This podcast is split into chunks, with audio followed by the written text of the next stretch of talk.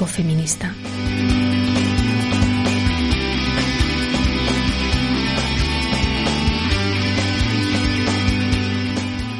Bienvenidas a esta red, una red ecofeminista, activista y vindicativa.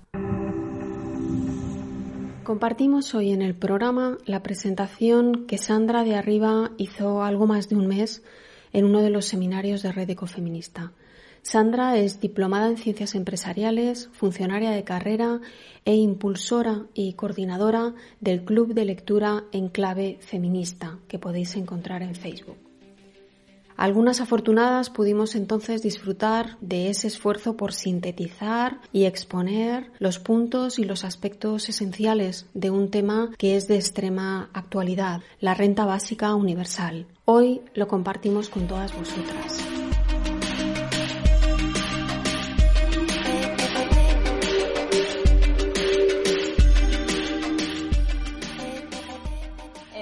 Básica universal es un ingreso pagado por el Estado como derecho de ciudadanía a cada integrante o residente de la sociedad, incluso si no quiere trabajar de forma remunerada, independientemente de cuáles puedan ser sus otras posibles fuentes de renta y sin importar su situación personal. Este concepto se apoya en tres pilares.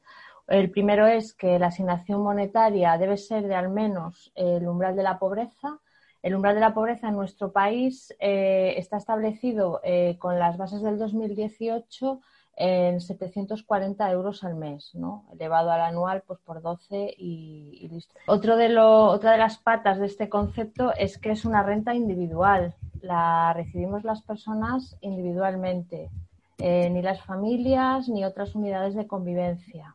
Otra característica es que es universal, la recibe todo el mundo esto quiere decir que la recibiría Charo, Vanessa, eh, Patricia Botín y el dueño Mercadona. Eh, y luego ya se equilibra a través de los impuestos. ¿no? Y luego la incondicionalidad. Eh, es una renta incondicional, se recibiría al margen de cualquier tipo de circunstancia personal o contrapartida por parte de quien la percibe. ¿no? Entonces, una vez eh, establecido qué es la renta básica, creo, que es importante eh, también eh, definir o aclarar qué no es la renta básica. ¿vale? Entonces, la renta básica no es un subsidio condicionado, la propia palabra lo dice, y es que se percibe solo a condición de que nos hallemos en una situación social de vulnerabilidad alta o del cumplimiento de determinados requisitos o contrapartidas. Por ejemplo, carecer de empleo remunerado, asistir a cursos de formación, etcétera, ¿no? Y suelen tener este tipo de ayudas o subsidios, suelen tener un límite temporal. ¿no? Entonces, este tipo de ayudas solo las percibimos cuando, cuando podamos demostrar que hemos caído en una situación de pobreza o de extrema pobreza o de vulnerabilidad. ¿no? Es el caso de los subsidios que vienen funcionando a través de los servicios sociales de las comunidades autónomas que si bien cada uno se llama de una manera, pues el, concepto es prácticamente el mismo, ¿no? Que son rentas mínimas, rentas garantizadas, rentas mínimas de inserción, renta social básica e incluso pues eh, a nivel estatal el que se acaba de aprobar, ¿no? El ingreso mínimo vital, pues no deja de ser eh, más que un subsidio condicionado y motivado por la crisis del, del COVID, ¿no? Entonces, eh, aquí podemos ver que desde que se inicia la crisis del COVID eh, hasta que se pone en marcha, la gente lo pueda solicitar y lo acabe percibiendo, hay un periodo de tiempo en el que esta gente, estas personas eh, que normalmente ya venían de un precariado, pues están en una situación de total desprotección. Pues la renta básica es un mecanismo preventivo de pobreza y de exclusión o sea, eh, es, preventivo pues porque se cobra antes de que tú estés ya en cualquier situación de, vulnerabilidad, ¿no? Frente a los subsidios, que son dispositivos eh, correctivos o correctores, ¿no? De situaciones sobrevenidas o de, fallos en el sistema, eh, otra de las características o fortalezas que tiene la renta básica es la simplicidad administrativa, tanto en su implantación como en la gestión, ¿no? Porque simplemente las administraciones públicas, una vez que se implante, eh, tiene que efectuar una transferencia mensual a, la ciudadanía, ¿no? Y eso se contrapone eh, al costoso sistema de control y test de recursos, de comprobación de circunstancias específicas en cada, eh, en cada subsidio, ¿no? En proporción al bajo porcentaje de población que alcanza un subsidio, ¿no? Se queda muchísima gente fuera. Y luego esta simplicidad administrativa tiene también eh, la cara eh, hacia la ciudadanía, ¿no? en la facilidad al acceso para su tramitación, porque evita un, digamos, una interminable corriente de justificantes, certificados, cumplimiento de plazos, etcétera, ¿no? que con la renta básica desaparecen. Eh, la renta básica también evita la estigmatización de las personas perceptoras de rentas, eh, de las llamadas rentas para pobres ¿no? o subsidios, que están obligadas a tener que significarse como pobres, ¿no? a veces incluso con un una alta carga de culpabilidad ¿no? por no haber tenido un éxito eh, en su vida o en su proyecto vital. Y luego hay una cosa que es muy interesante, que con la renta básica evitamos la trampa de la pobreza, ¿no? Esto quiere decir que si percibimos un subsidio, eh, y más en, el tiempo actual, ya antes de la crisis del COVID, em, en, un entorno de, muchísima precariedad laboral, si percibimos un subsidio, no vamos a tener incentivo para buscar ni para aceptar un trabajo remunerado, porque va a ser precario. Y el aceptarlo implicaría la pérdida del subsidio. Entonces, aquí vemos que el subsidio funciona como, como un techo, puesto que o bien no aceptamos el trabajo o lo acabamos realizando dentro de la economía sumergida, ¿no? Mientras que la renta básica funciona como un suelo, ¿no? Porque permite ir acumulando ingresos sin perder, sin perder la renta básica, ¿no? Ya luego ajustaremos eh, a nivel fiscal, ¿no? Pero digamos que tú puedes, puedes ir eh, compatibilizando y encadenando diferentes situaciones eh, de cobro eh, de renta básica exclusivamente, ahora pues necesito trabajar o me apetece hacer este proyecto, pues bueno, accedo al mercado laboral remunerado, pues, entonces digamos que tienes una mayor capacidad de acción y autonomía a la hora de, tomar decisiones sobre tu propia, sobre tu propia vida. Entonces, a la hora de enfrentar un debate sobre renta básica universal, siempre se nos van a plantear dos cuestiones, ¿no? La primera es si es justa y la segunda si se puede financiar.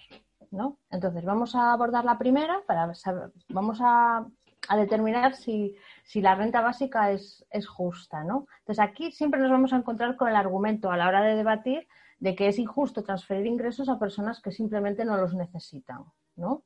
Pero claro, aquí eh, para, digamos, eh, es muy útil eh, aplicar el velo de la ignorancia, ¿no? a la hora de determinar si una situación o una medida es justa o injusta, ¿no? que es que se le pregunta a las personas si están a favor o en contra, en este caso de la renta básica, sin que sepan qué lugar ocupan en la sociedad, sin saber qué lugar van a ocupar. Entonces, mayoritariamente estarán a favor porque desconocen o desconocemos si la necesitaremos o no. ¿no? Entonces, partiendo de, este análisis, ¿no? Eh, voy, a, dar unas pinceladas Em, digamos que a favor ¿no? de, que, de que la renta básica pues, es una medida justa. ¿no? Entonces, a mí me parece que es mucho más grave y más irreparable el error de no darle a quien necesita que dar a quien le sobra. ¿no? Eh, luego hay un tema, un tema que a mí me, me parece también eh, muy importante, que es que combate el clientelismo, ¿no? la incondicionalidad y la universalidad eh, combate el que eh, partidos políticos o el gobierno de turno utilice las necesidades de las personas para, digamos, para, implantar con medidas electoralistas, pues de medidas muy coyunturales que no cambian de ninguna manera la coyuntura del sistema y que simplemente pues eh, es para su propio beneficio en un momento determinado, ¿no? O para un sector muy en concreto porque interesa dirigirse a ese sector ahora, ¿no? Entonces, eh, una de las cosas que se plantean es por qué, cómo existe justicia distributiva si la cobra todo el mundo, ¿no? Pues la justicia distributiva en los modelos eh, progresistas de renta básica, porque también hay modelos conservadores de renta básica, que ya lo podemos hablar luego en el debate, eh, se obtiene a través de la política fiscal. Una de las propuestas más factibles en España es de las que yo conozco, que es la de la red de renta básica, es a través de la reforma fiscal, ¿no? concretamente de la reforma del impuesto de la renta. De modo que todas las personas percibirían la renta básica pero solo beneficia al 80% de la población, puesto que su financiación recaería sobre el 20% más rico. ¿no? Eh, tengo que aclarar que estas fuentes de cálculo no son estimaciones, o sea, son fuentes de cálculo de la agencia tributaria, de las declaraciones presentadas. O sea, en ningún momento se está diciendo es que si se luchase más contra el fraude fiscal se conseguiría. No, no, es va, o sea, la muestra está realizada sobre declaraciones de la renta presentadas. Eh, para que sea lo más ajustada posible, ¿no? Y luego, pues es justa eh, mm, por su carácter preventivo de situaciones de pobreza. ¿no? Entonces, eh, la pregunta es justo garantizar la asistencia material. Quiero aquí traer eh, que estos días, como ha fallecido Rosa María Sardá y encontré por las redes, pues por casualidad, una frase que se le atribuyen a ella y que, bueno, me parece interesante, ¿no? A modo de recordatorio, lo contrario de la riqueza no es la pobreza, sino la justicia. Entonces, la ciudadanía plena no es posible sin una independencia material o sin un control sobre, nuestro propio conjunto de oportunidades, Entonces, la libertad política y el ejercicio de la ciudadanía eh, son incompatibles con relaciones de dominación mediante las cuales pues, las personas que tienen el poder, pues las, eh, las personas propietarias y ricas ejercen un dominio sobre las que no eh, las que por no ser completamente libres por nuestras necesidades materiales estamos sujetas a todo tipo de interferencias, ¿no? Eh, por ejemplo, pues en el ámbito laboral, ¿no? A través de los contratos de trabajo. Entonces, eh, la instauración de una renta básica igual o superior al umbral de la pobreza supondría una independencia socioeconómica, una base autónoma de existencia mucho mayor que la actual para buena parte de la ciudadanía sobre todo para los sectores más vulnerables y más dominados en las sociedades actuales, trabajadores y trabajadoras precarios, pobres en general, personas sin empleo remunerado, mujeres. Estos grupos de vulnerabilidad eh, verían ensanchadas sus posibilidades. Entonces, todos estos planteamientos hacen de la renta básica universal una propuesta que, aunque eh, es sencilla, es a la vez muy transgresora y supone un cambio de paradigma. Vamos a ver, la cantidad de renta básica estaría exenta de impuestos. A partir, por ejemplo, como ya he dicho, mm, si establecemos el umbral de la pobreza en 740 euros, pues a partir del 741 ya empezaríamos a tributar a, Hacienda. El establecer la renta básica no supone mermar ninguna partida actual de, de los presupuestos, ¿no? Ni sanidad, ni educación, ni defensa, no se toca. O sea, no, en este, con este estudio no estamos cuestionando el sistema, ¿vale? Eso puede venir después o se puede, se puede tratar en otra, en otra sesión, ¿no? Pero aquí es simplemente con lo que hay. Entonces, la renta básica para menores, para eh, menores de edad, se establecería más o menos en un quinto de la renta básica de los adultos, sería unos 150 euros. Eh, esto es eh, lo que os voy a contar ahora me parece muy importante porque la renta básica sustituye toda prestación pública monetaria hasta la cuantía de la renta básica, es decir, hasta los 740 euros. Por ejemplo, una persona que cobra una pensión que supera esta cantidad, eh, pongamos por caso, que pues cobra 800 euros, bueno, pues 740 sería su renta básica y los 60 restantes eh, serían pues, eh, a, pues a cargo de pues, las arcas de la seguridad social, etcétera, ¿no? Entonces, vamos a ver eh, qué entendemos por prestación pública. Pues bueno, prestación pública engloba un montón de conceptos. Ayudas a las familias, ayudas a la vivienda, subsidios de exclusión social, pensiones, prestaciones por desempleo, becas. Hay que tener en cuenta que más de la mitad del importe de las becas va destinado al alumnado universitario. Eh, este alumnado ya es mayor de edad, ya percibiría la renta básica. Clases pasivas del Estado, MUFACE, IRFAS, etcétera, ¿no? Reservistas sin destino de las Fuerzas Armadas, sacerdotes, eh, población reclusa. O sea, todas estas prestaciones, eh, eh, los sueldos de los funcionarios no, porque entrarían dentro de lo que son las relaciones laborales. Entonces, todas estas prestaciones públicas, hasta los 740, o sea, hasta el importe del umbral de la pobreza, sería su renta básica. Lo mismo con pensiones que fueran inferiores. Si una persona tiene derecho a una pensión de 600 euros, va a cobrar 740, el importe de la renta básica. Em, se produce una transferencia, con, esta reforma se produce una transferencia o redistribución de casi 32.000 millones de euros desde el 20% de la población más rica al 70% más pobre. ¿no? Eh, se demuestra un, incremento de la progresividad y eh, digamos que esta redistribución de la renta es bastante más igualitaria de la que tenemos ahora mismo. También se eliminaría una serie de deducciones y reducciones del impuesto que son regresivas, como puede ser la, deducción por planes de pensiones, pero bueno, no me voy a extender en esto porque es muy ya excesivamente técnico. Eh, la sanidad, la educación, la defensa, eh, los servicios sociales, digamos, directos no se verían afectados, ¿no? Incluso eh, este estudio está hecho eh, sin, que afecte a la renta básica que le pagamos a la Casa Real, ¿no? que es así que es renta básica. y luego otra, otra cuestión súper importante es que se produciría un 50% de ahorro de gastos administrativos, que serían unos 2.300 millones de euros porque al dejar de gestionar todo ese monto de ayudas y becas, eh, prestaciones eh, que os he comentado, eh, y con lo simple que es, digamos, la tramitación de la renta básica, se liberaría muchísimos recursos públicos para poderlos destinar, pues, por ejemplo, pues a, la lucha contra el fraude fiscal, ¿no? Y luego hay una serie que mm, pues nos podemos, nos podemos poner a pensar en conjunto, ¿no? A mí se me han ocurrido unas cuantas, eh, otras que he leído y demás, de ahorros indirectos para el Estado, ¿no? Eh, pues, por ejemplo, la, mejora de la salud de la población. Si tú mejoras sus condiciones materiales, se van a alimentar, nos vamos a alimentar mejor, vamos a tener una, una higiene de vida más saludable. Sobre todo el tema de la salud mental, las depresiones, las tasas de suicidio, eh, la reducción de la población penitenciaria y costes judiciales asociados, puesto que el 60% de la población reclusa son por delitos propios de entornos de pobreza, robos, atentados contra la propiedad y tráfico de drogas, ¿no?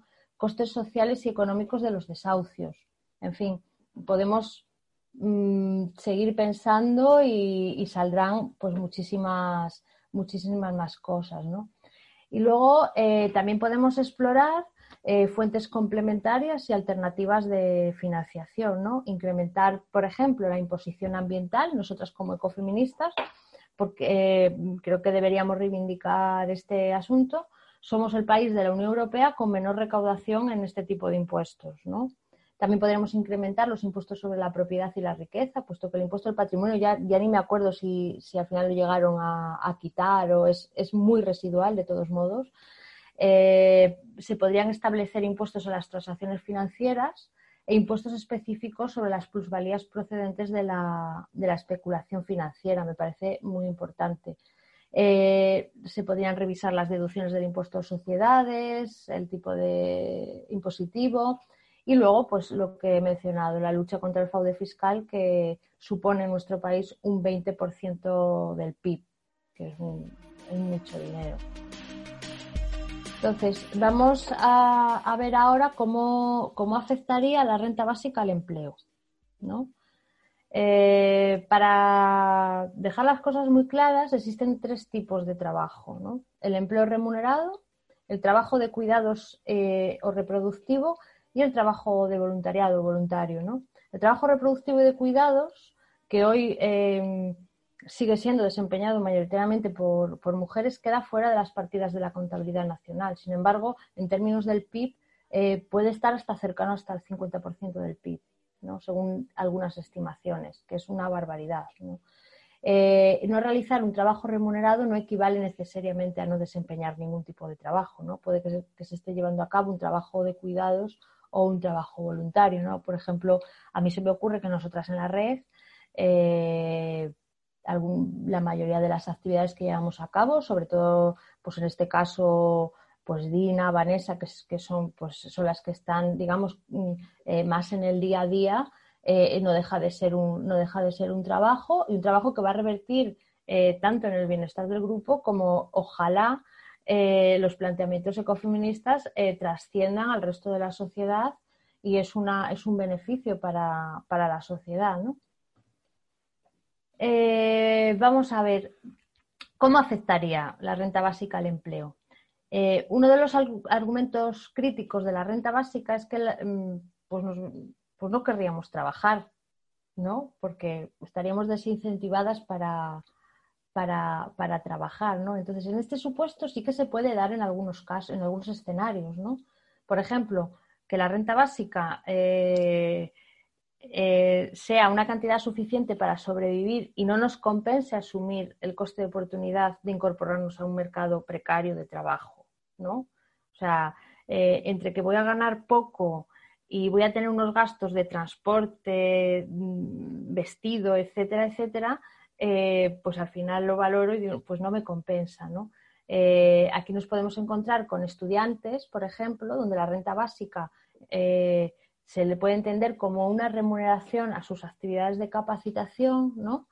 Y personas en trabajos precarios, como he dicho, ¿no? Donde la renta básica pues, sería un corrector del sistema y al verse provistas de una mayor capacidad de negociación, pues no se verían obligadas a, aceptar propuestas pues, abusivas. ¿no? Y, luego otro de los escenarios eh, que se plantea, en el cual nos podríamos eh, no querer trabajar, ¿no? pues cuando el único incentivo es el dinero. ¿no? Para acceder al mercado laboral, pues únicamente lo hacemos eh, por el dinero, sin que entre en juego pues, nuestra vocación, nuestra realización personal, el servicio público, nuestro proyecto vital. Entonces, claro, ante eso y dado los niveles de sueldo, pues lógicamente pues posiblemente no aceptaríamos la mayoría de los trabajos. ¿no? Entonces, precisamente la fortaleza de la renta básica radica en que la trampa de la pobreza eh, o del empleo precario pues eh, desaparece. ¿no?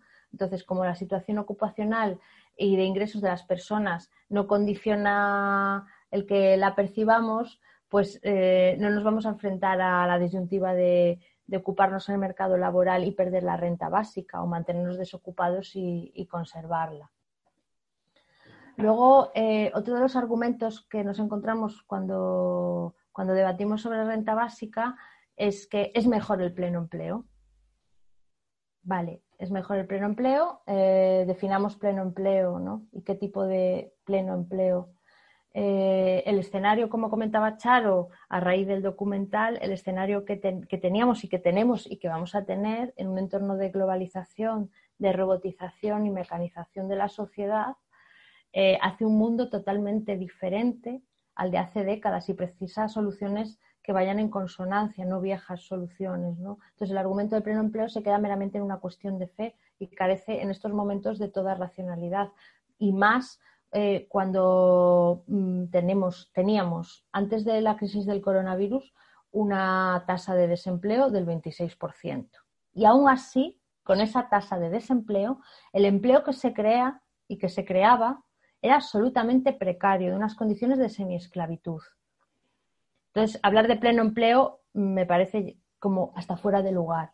Entonces, la renta básica eh, se, se podría complementar de manera muy racional con políticas de reparto del tiempo y de los puestos de trabajo, por ejemplo. Eh, se podría combinar con una reducción de la jornada laboral, ¿no? ante las perspectivas eh, que he comentado ¿no? y las grandes bolsas de desempleo. También ayudaría a revalorizar económicamente puestos de trabajo que, aunque son necesarios y esenciales, están abocados a ser desempeñados en situaciones de precariedad, ¿no? por, personas en situaciones de vulnerabilidad, como puede ser pues eso, los, trabajos de cuidado, de servicios personales, insalubres, de limpieza, etcétera. ¿no? Entonces, al existir una renta básica, habría menos eh, demandantes de este tipo de empleos. Entonces, eso haría que se cotizase eh, mucho mejor en el mercado de trabajo y que se reconociese económicamente el valor que realmente tienen. ¿no? Entonces, eh, la renta básica ayudaría a poner la vida en el centro, dejando atrás el, empleocentrismo. ¿no? Ya tendríamos un abanico mm, bastante más amplio de posibilidades para organizar nuestra vida. ¿no? Entonces, yo eh, por eso tampoco he encontrado reivindicaciones lo suficientemente fuertes eh, de los sindicatos eh, sobre la renta básica, ¿no? Porque claro, eh, la renta básica es un cambio de paradigma que, digamos, desplaza del centro de nuestras vidas el trabajo remunerado y se tienen en cuenta pues todas las mm, muchas de las reivindicaciones de la economía feminista. Entonces, yo creo que por eso mm, los sindicatos tampoco mm, están apoyando este tipo de, medidas, quiero pensar, porque no tampoco he hablado con nadie del mundo del sindicalismo. Bueno, y ahora vamos a, la cuestión realmente feminista. ¿no? La existencia de la renta básica modifica la situación estructural de opresión de las mujeres. Bueno, quiero empezar con una cita de Carol Peitman, que ya hace una década dijo, una renta básica es importante para el feminismo y la democratización precisamente porque está pagada no a los hogares, sino a las personas individualmente como ciudadanas. Entonces, desde mi punto de vista, tiene efectos positivos inmediatos, la implantación de la renta básica. un mayor poder de negociación en el hogar, equilibrando situaciones de dependencia económica respecto de la pareja, normalmente varones. Mujeres que sufren de violencia de género, eh, proporcionándoles una cobertura material para abandonar esa situación. Mujeres en situación de prostitución, para darles eh, una, una renta mínima para poder cubrir sus necesidades y poder salir de esa situación. Mujeres empleadas en la economía sumergida y sin derecho a prestaciones. Eh, un ingreso material para las mujeres que no pueden acceder al mercado laboral por su edad y que nunca han podido cotizar. En este caso estoy hablando de las amas de casa que no tienen ni derecho a pensión y que si tienen, y que si tienen una, relación de pareja eh, tampoco tienen derecho a una prestación no contributiva. Y en caso de hogares monoparentales, eh, monomarentales, mejor dicho, eh, la posibilidad de poder abonar, pagar servicios de cuidado con la renta básica para poder acceder al mercado laboral. Y a largo plazo, ¿qué pasa? Vamos a ver, a largo plazo ya la cosa, mm, digamos, no se le puede pedir a una medida aislada y solo tomada ella en cuenta que solucione todas las desigualdades que existen eh, casi, casi perpetuamente. ¿no?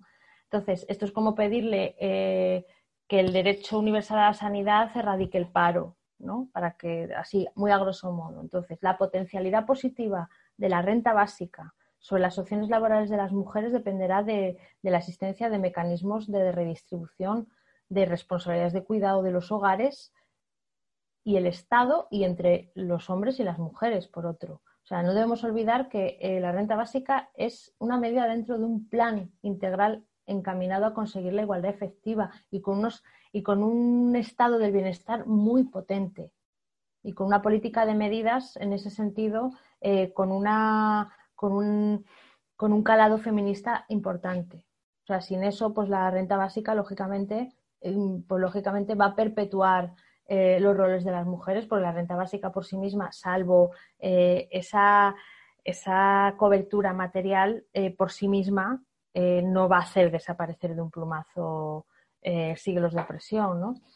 Entonces, en este sentido, surgen dos tipos de políticas públicas que son imprescindibles, ¿no? que es la garantía de acceso a los servicios de cuidado, sea a través de los servicios públicos o dentro del mercado, y mecanismos de redistribución de los tiempos de trabajo y de los permisos que den lugar a una, a una mejor combinación entre los tiempos para el mercado o el trabajo y los tiempos para el cuidado y para la vida personal. Entonces, la combinación ideal sería una renta básica, eh, unos servicios de cuidado en condiciones, políticas de corresponsabilidad y políticas de conciliación y de redistribución de los tiempos del trabajo. ¿no? y eso en su conjunto sería eh, lo que hiciese mejorar la situación para la igualdad de género. Em, no quería dejar tampoco, eh, voy a intentar no dejar eh, a nadie fuera y qué pasa con la renta básica y el colectivo LGTBI, por ejemplo. ¿no? Mm, vemos que el 85% de paro lo tienen las personas trans por ejemplo, una barbaridad, y acaban dedicándose a la prostitución como última salida. el 24% de personas LGTBI se han sentido acosadas en el trabajo. Eh, ¿Cuántas personas jóvenes eh, LGTBI se han visto obligadas a, dejar la casa de sus padres, todo su entorno y empezar de cero sin alternativa habitacional ni de ningún tipo de ingreso, pues porque no les respetaban e incluso les llegaban a, la agresión. ¿no? Ahora con el confinamiento del COVID, pues eh, se ha vuelto a visibilizar esta realidad, ¿no? Entonces, la renta básica es un paso de gigante para acabar con, esta situación. Y luego hay un tema que no me ha dado tiempo a profundizar, eh, que me parece muy importante y que además es una de las espadas de Damocles frente, frente a partidos como puede ser Vox, que es la renta básica y la migración. Entonces, uno de los temores recurrentes cuando tú planteas la renta básica es eh, que va a provocar un efecto llamada. ¿no? Entonces, vamos a ver un análisis un poco más profundo.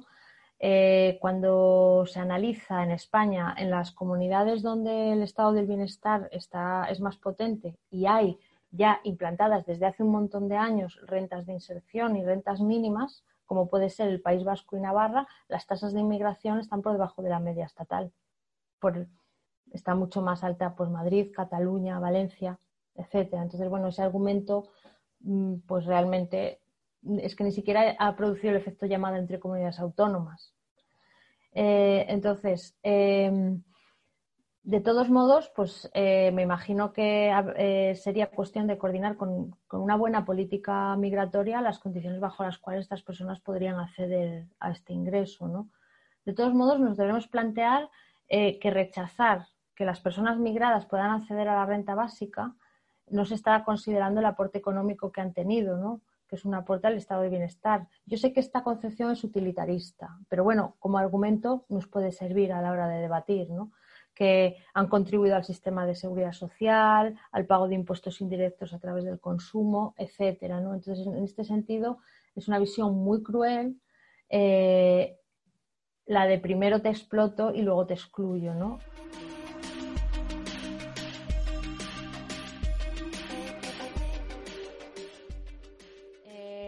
¿Por qué repartir la riqueza? ¿No? O sea, ahora, ahora que pues, mm, crece exponencialmente, justo gracias a los avances de la robótica y de la tecnología, pues la riqueza, pues porque es de todas y de todos, ¿no?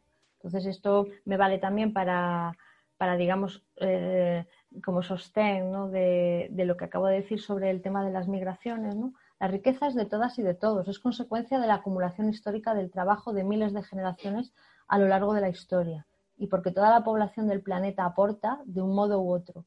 Por eso se habla de renta, porque la riqueza es de todos y de todas y nos renta y como consecuencia pues nos hay que repartirla y nos la tienen que devolver. Como ecofeministas también deberemos pensar cómo encaja la renta básica con el decrecimiento. ¿no? Sabemos que el decrecimiento eh, comenzaría a desmantelar la dependencia de productos de otros lugares, reduciría el comercio masivo, que tiene una enorme huella ecológica, y se centraría en una producción y un consumo más regionales y locales. Crearía un modelo de economía más simple y local que asegurase lo suficiente para una vida digna y plena, en lugar de poner en el centro pues el mal hábito de la acumulación y frenar el engranaje de crecimiento ilimitado en el que nos hemos envuelto, ¿no? que nos ha llevado a la mayor crisis ecológica de la historia y reduciendo la, la brecha de desigualdad. Entonces, la renta básica permitiría poner en marcha, por ejemplo, pues, proyectos cooperativos y locales de producción, de autogestión y de soberanía alimentaria, sin que las personas estemos acuciadas a la obtención inmediata de ingresos para cubrir nuestras necesidades básicas. Sería un revulsivo para las zonas menos pobladas, para atraer población hacia ellas, como pueden ser las zonas rurales, ¿no? la España vaciada, puesto que en estos lugares se puede vivir perfectamente con una renta básica y desarrollar un proyecto vital más enriquecedor y natural a lo mejor que el que tenemos en, la ciudad, ¿no? descongestionando las grandes urbes y forzando así la implantación de servicios públicos en, en las zonas despobladas. Entonces, ya a modo de conclusión, entonces una renta básica nos daría una mayor seguridad y autonomía desde que nacemos hasta que morimos eh, introduciría dentro del sistema una mejor distribución de, renta, suavizando la explotación, ¿no? permitiría a las personas elegir entre el empleo asalariado y el tiempo libre, ¿no? reduciendo la dependencia del mercado de trabajo para poder sobrevivir. Actúa como colchón para defenderse de la amenaza del despido, eh, de la prepotencia pues, de la clase empresarial a la hora de imponer sus, sus draconianas eh, condiciones, ¿no? actúa como un fondo de resistencia en caso de huelga laboral. Eh, ahora con el COVID lo hemos visto, hubiera sido un buen colchón para ante toda esta situación de pandemia y que, según parece, vendrán más. Actúa dando una cobertura económica a grupos de emergencia social, pues con diversidad funcional, personas presas, migradas, etcétera. ¿No? Disminuiría el porcentaje de pobreza en el colectivo mujeres, porque al producirse una redistribución real de la riqueza de los más ricos hacia los más pobres, pues si las mujeres son las que ostentan el porcentaje mayor de pobreza, los más ricos son ellos. Entonces habría una redistribución real, ¿no? Un flujo de dinero real de los hombres hacia las mujeres. Fomenta la autonomía de las mujeres al garantizar su existencia material, obvio. Eh, ayuda a dar seguridad material y oportunidades a grupos vulnerables, ¿no? relacionados pues, con la delincuencia, la drogadicción, la prostitución, los sin techo. Mejora la salud mental de la población. Al ser un derecho y no una ayuda asistencial o para pobres, ayuda a involucrar a las personas en un proyecto común y de cuidado de lo público. Y digamos que al ser una cantidad para cubrir las necesidades básicas, se produce una redirección del consumo hacia, hacia bienes y servicios eh, básicos y, y esenciales.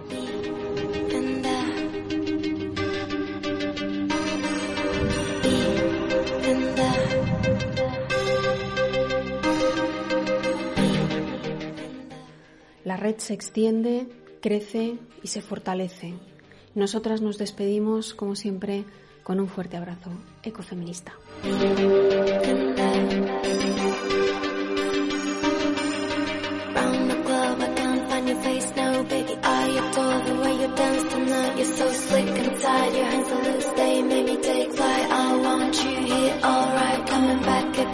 you can hold my waist and I say again. You enter for free, I just want you to be with me.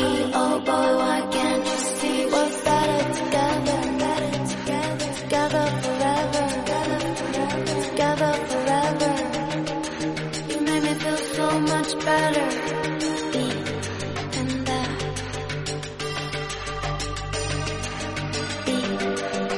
uh, you made me feel so